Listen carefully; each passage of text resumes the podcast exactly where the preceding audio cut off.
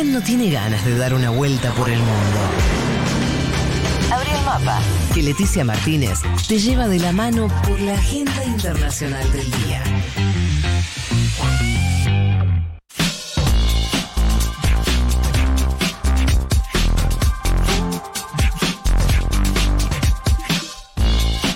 Tres, tres. 3-3. 3-3. Son los minutos que pasaron de las 11 de la Me mañana. gusta cómo suenan las 11 y 33. 18.3 es la temperatura en la ciudad de Buenos Aires.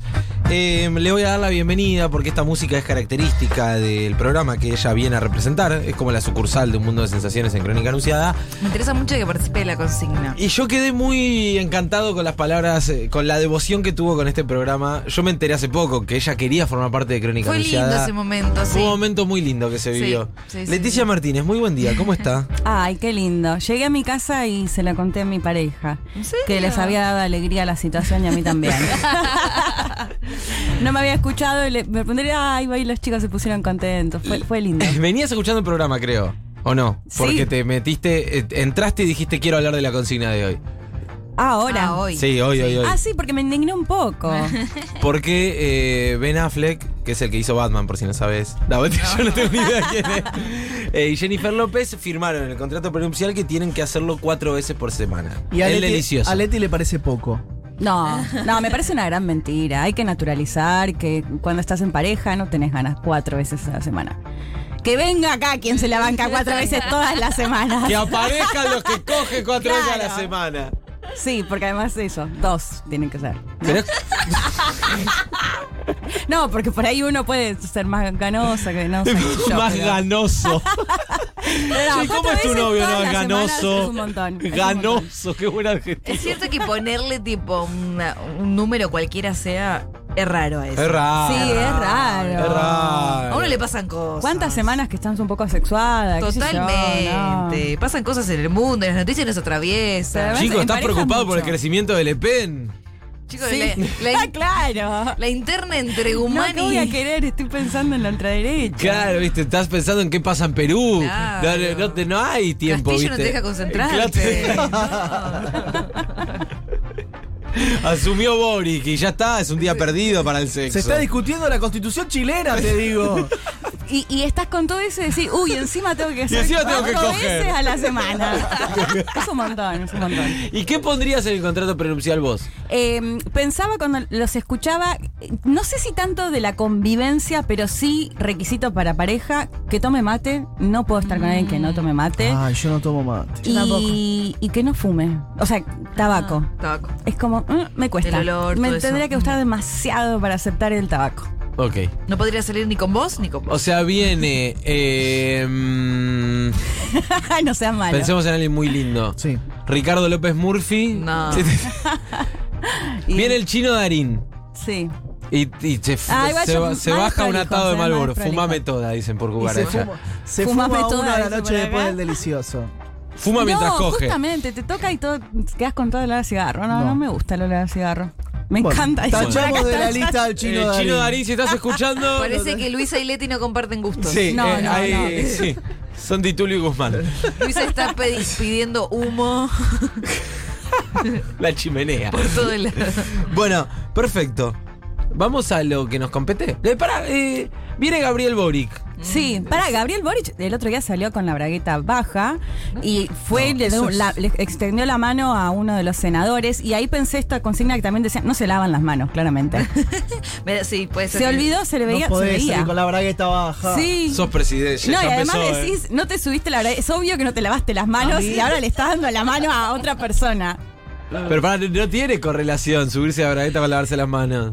¿Cómo no? No. Saliste Sí. corriendo. Sos Claro. desatento, sos desatento. Sos desprolijo. Hay como unos pasos. Claro. Cerrás, lavás. Tanteás que esté Claro. todo bien, te lavas las manos. Funcionarios, funcionarios que no se lavan las manos después de mear, tales como Claudio Moroni. Uy, No, para Claudio mí un Moroni es muy un montón. limpio. Imagínense, Alberto No, sale cla- con la bragueta baja. Y Alberto me da que no se lava. Sí, para mí puede ser también que le, Perdona, le pase. no. Sí se lava las manos. No, Moroni me da que tiene Igual, jabón digan la verdad, Eh. no, no lo hacen, ¿o no? ¿Qué cosa? En general, lavarse las Yo manos. me lavo las manos, ¿eh? Sí. Yo también, sí, No, chicos. No, yo te ¿Cómo juro Ay, que me lavo lavar no, las yo no manos después de tocarte el pit? Estás loco. Estás loco. No, es horrible lo que me están haciendo. Se Es una mal, persona que le puede faltar jabón y no se da cuenta.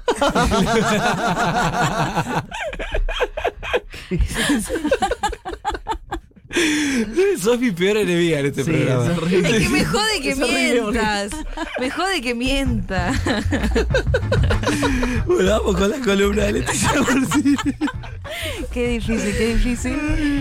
Eh, ¡Habla, carajo! Macron, Macron se lava las manos o Macron, no se lava. para mí Macron, Mac- para mí Macron sí Se se, lava las manos. manos. Sí. Pará, está muy sex symbol Macron. ¿Te parece? Y después la Sí. foto con el pecho. Y hoy, ah, sí, está bien, pero hoy le tiraron tomates cherries. ¿Otra fue vez? A un, hoy fue a una feria y le empezaron a, ti- a tirar con tomates. Pero viste que siempre le tiran huevos. Sí, sí, sí, ya le, le- le han dado Se una armó una un. La ensalada Macron lleva huevo, tomate cherry. Bueno, porque él hace esto de salir y, y conversar, bueno, en algo que se supone que no está armado y bueno, claramente no debe estar muy armado porque le pasan este tipo de, de Qué nivel, situaciones. tomatito cherry. eh, ¿quién Tomatitos cherry, quien pudiera, sí. Bueno, eh, hacemos un breve repaso de los números de lo que nos dejó el domingo, pero sobre todo me interesaba enfocarnos un poco en, lo- en la ultraderecha y sobre todo mirándola desde acá de, Argentina. Eh, recordamos que finalmente los números, o sea, eh, Macron sacó un 58,5%, Le Pen un 41,5%. Eh, lo escuchamos, si le parece, ya a Emmanuel Macron, porque me parece que en sus palabras dijo bastante lo que fue esta elección, que finalmente logró ese una, una parte, hay que decir, una pequeña parte del voto de Mélenchon, del voto de izquierda, no un Mélenchon que si bien no dijo directamente hay que votar a Macron, dijo no hay que votar a Le Pen. Eh, pero lo escuchamos a Macron cuando conoció sus resultados. Sé que muchos de nuestros compatriotas votaron hoy por mí no para apoyar las ideas que sostengo, sino para bloquear las de la extrema derecha.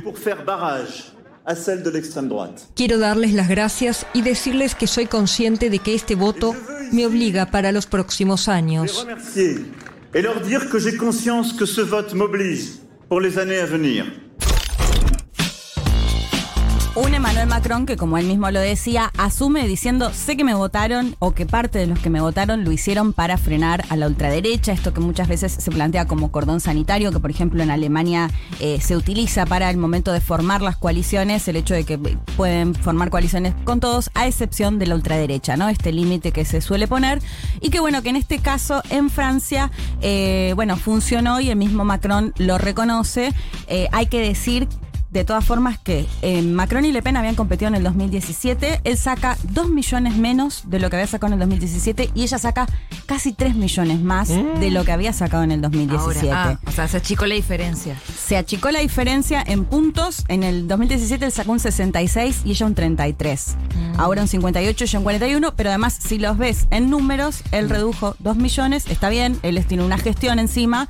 Y eh, una pandemia. y una pandemia, chalecos amarillos, varias situaciones, pero ella subió casi 3 millones más. Y, y la de mm, la división, este análisis eh, que hacen por grupo etario, ¿es, es real, no es real? Eh, digo, porque si ves ese cuadro, Sí. te dan ganas de pegarte un tiro en, en los genitales. Eh, Que decía que el 60% más o menos de los y- menores de 30 votaron. Claro, era más o menos esa relación y que la gran mayoría de los Es adultos tremendo. mayores de 60 se habían inclinado por Macron. Sí, eh, de hecho ahora los invito si les parece porque es interesante ver quién votó, quién vota a Ah, la bien. ultraderecha Mm. para verlo desde acá. Pero la escuchamos primero a Le Pen, si les parece, porque plantea un poco esto de, bueno, fue una derrota, pero fue una derrota para la ultraderecha. La escuchamos a, a Le Pen. El resultado de esta noche representa en sí mismo, de todas maneras, una victoria sorprendente. Esta Francia tan olvidada, nosotros no la olvidamos.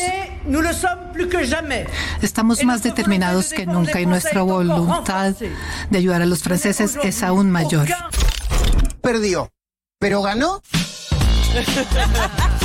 Algo así fue. Ese es Majulé. Sí, algo me tiré la de Majul, pero sí fue, fue un poco así porque eh, hay que decir que ella es la ter- Le Pen es la tercera vez que se presenta y es la mejor elección. Eh, de hecho, su padre, Jean-Marie Le Pen, que se había presentado y había pasado en segunda vuelta, con un 16%, 16%, o sea, es, es- es mucho lo que creció eh, la ultraderecha. Y además porque en junio hay elecciones legislativas, o sea, también hay que ver ya con esta base cómo, eh, cómo les va en junio y quién, se va, quién va a ser el primer ministro o primera ministra.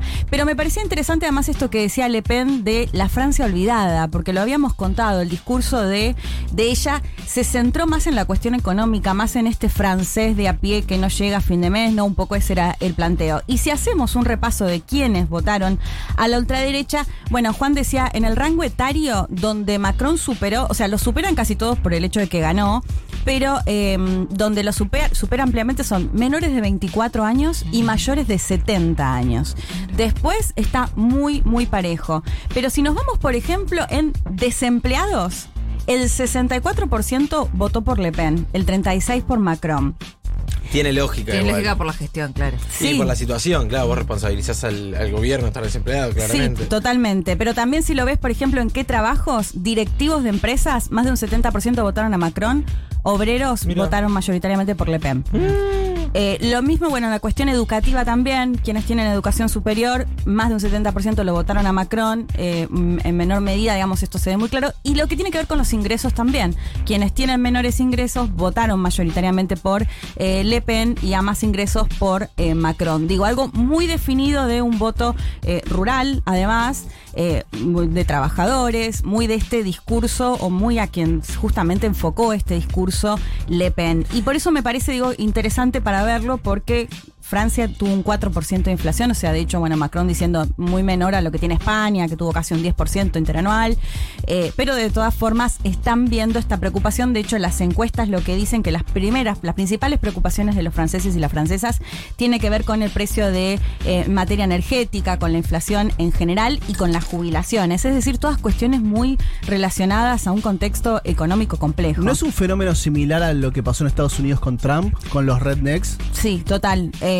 de hecho, lo- bueno, lo conversábamos el domingo en un mundo de sensaciones, un poco, esto de, de sí, del voto blanco trabajador eh, que votó mayoritariamente por, por Donald Trump en su momento. Bueno, hay algo ahí que, que se repite. Yo creo que la narrativa que los atraviesa a todos los candidatos de ultraderecha, y por eso para mí acá hay que mirar con mucho cuidado a mi ley, tiene que ver con esta idea de plantearse como anti lo que se viene dando, ¿no? Más allá de que tanto Le Pen como su padre vienen desde hace años, ella fue más de 10 años eurodiputada, y un- pero logran con esta narrativa de lo que se hizo hasta ahora, los que gobernaron hasta ahora, los tienen en estas condiciones, bueno, Sí. voten por nosotros que venimos a ofrecer eh, algo, algo distinto, somos un poco esta antipolítica, más allá de que lo digan desde la política.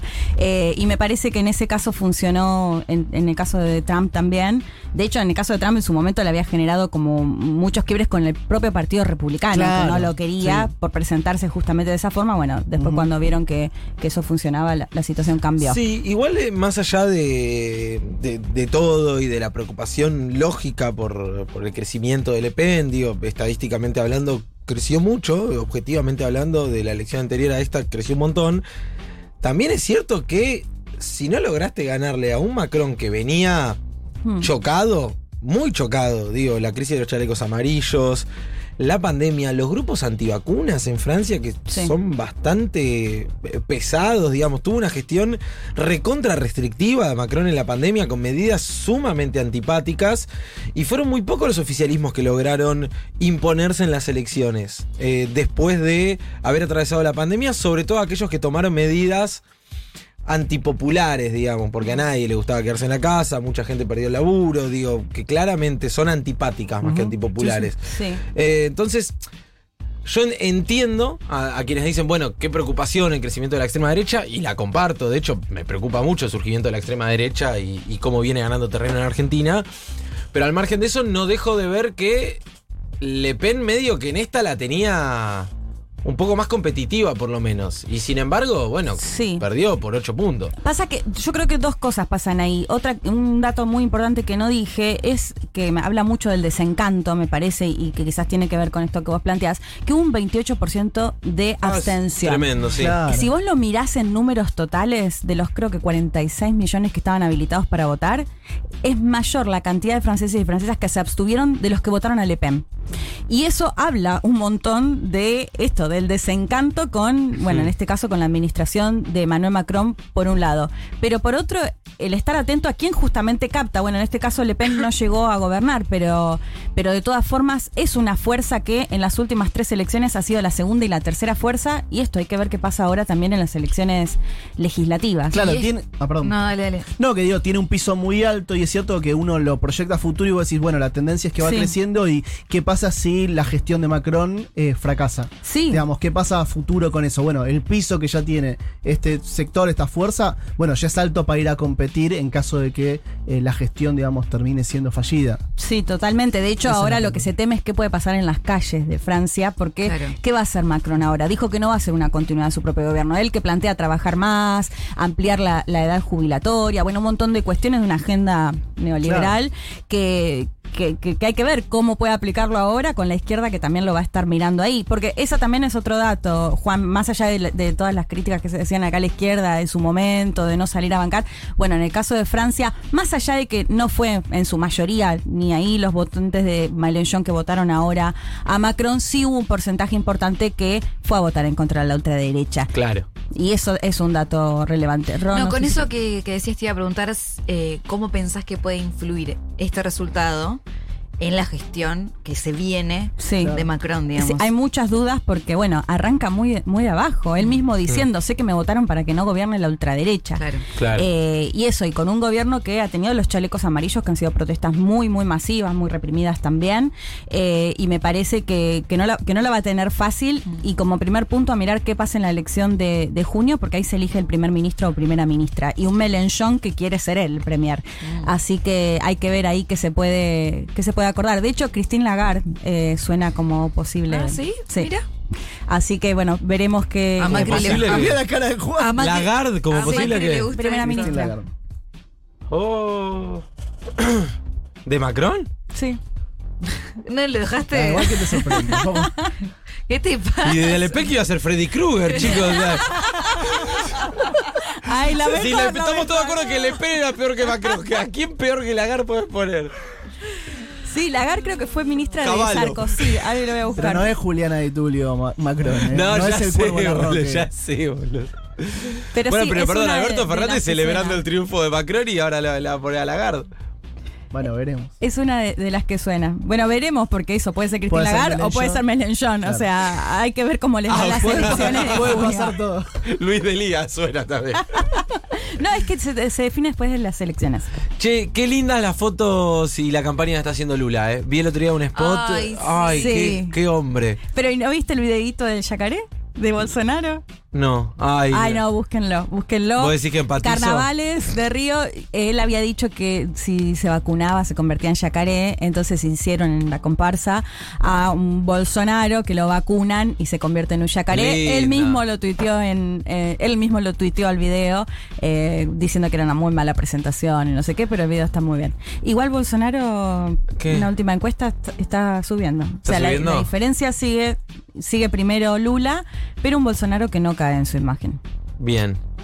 No me asustes, Leti. Es que quiero y no quiero hablar de Brasil porque sé que vamos a hablar de acá hasta Ya octubre estamos después, distribuyendo sí. cargos pues, con el gabinete de Lula, no, no nos asustes. Una gana de abrazarme a Lula Ay, y qué que no haya cos- un qué- mañana. qué hombre. No, qué- No, no, va- está muy bien eh, Lula. El tema es que es como, viste, difícil explicarlo. Otra vez hablaba con una pres- pe- periodista brasileña, cómo se explica que, que no caiga en su imagen. Y bueno, es difícil encontrar una explicación, pero es un poco lo que, lo que está pasando. Yo tengo una, una admiración por Lula porque un tipo al que le hicieron de, De todo. de todo, de todo, que las pasó todas, pasó por situaciones familiares eh, muy difíciles, Sí. tiempos muy complicados, un tipo que nunca bajó los brazos y lo ves haciendo campaña con una alegría el chabón. Siempre tuvo como esa alegría, esa frescura que, papá, Sí, un quiero animal vivir- pol- es un quiero- animal político. Por favor, Sí. por favor, qué hombre.